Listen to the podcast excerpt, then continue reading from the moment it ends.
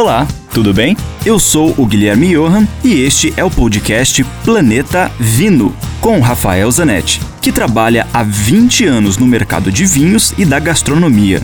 Aqui a gente vai te apresentar uma coletânea com todos os comentários do Rafael que são vinculados diariamente na rádio Ouro Verde FM em Curitiba. E, esporadicamente, também teremos episódios inéditos com convidados muito legais falando das relações entre vinhos, com comida, com a música, com viagens, enfim, muitos assuntos legais do mundo do vinho, especialmente para você.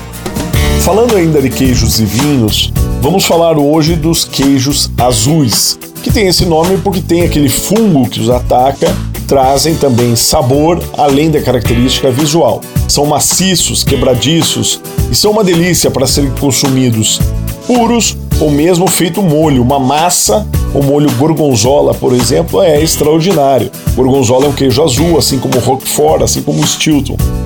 Esses queijos não são muito fáceis para se harmonizar com vinhos tintos, eles são normalmente mais salgados e o sal excessivo com o vinho tinto, com o tanino do vinho tinto, traz uma, um gosto desagradável. Então a gente vai para a linha dos brancos. Dos brancos que eu mais gosto com esse tipo de queijo são feitos com a uva Riesling. A uva Riesling é de origem alemã, existe em outros lugares do mundo. Hoje tem bom Riesling, inclusive aqui na América do Sul. Tem no Chile algumas coisas bem interessantes feitas na costa, próximo do mar.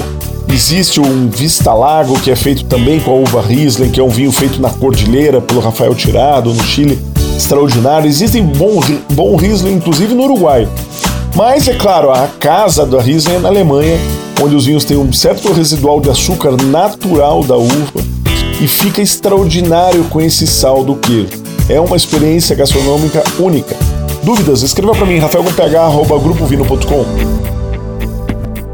Lembre-se sempre: se beber, não dirija.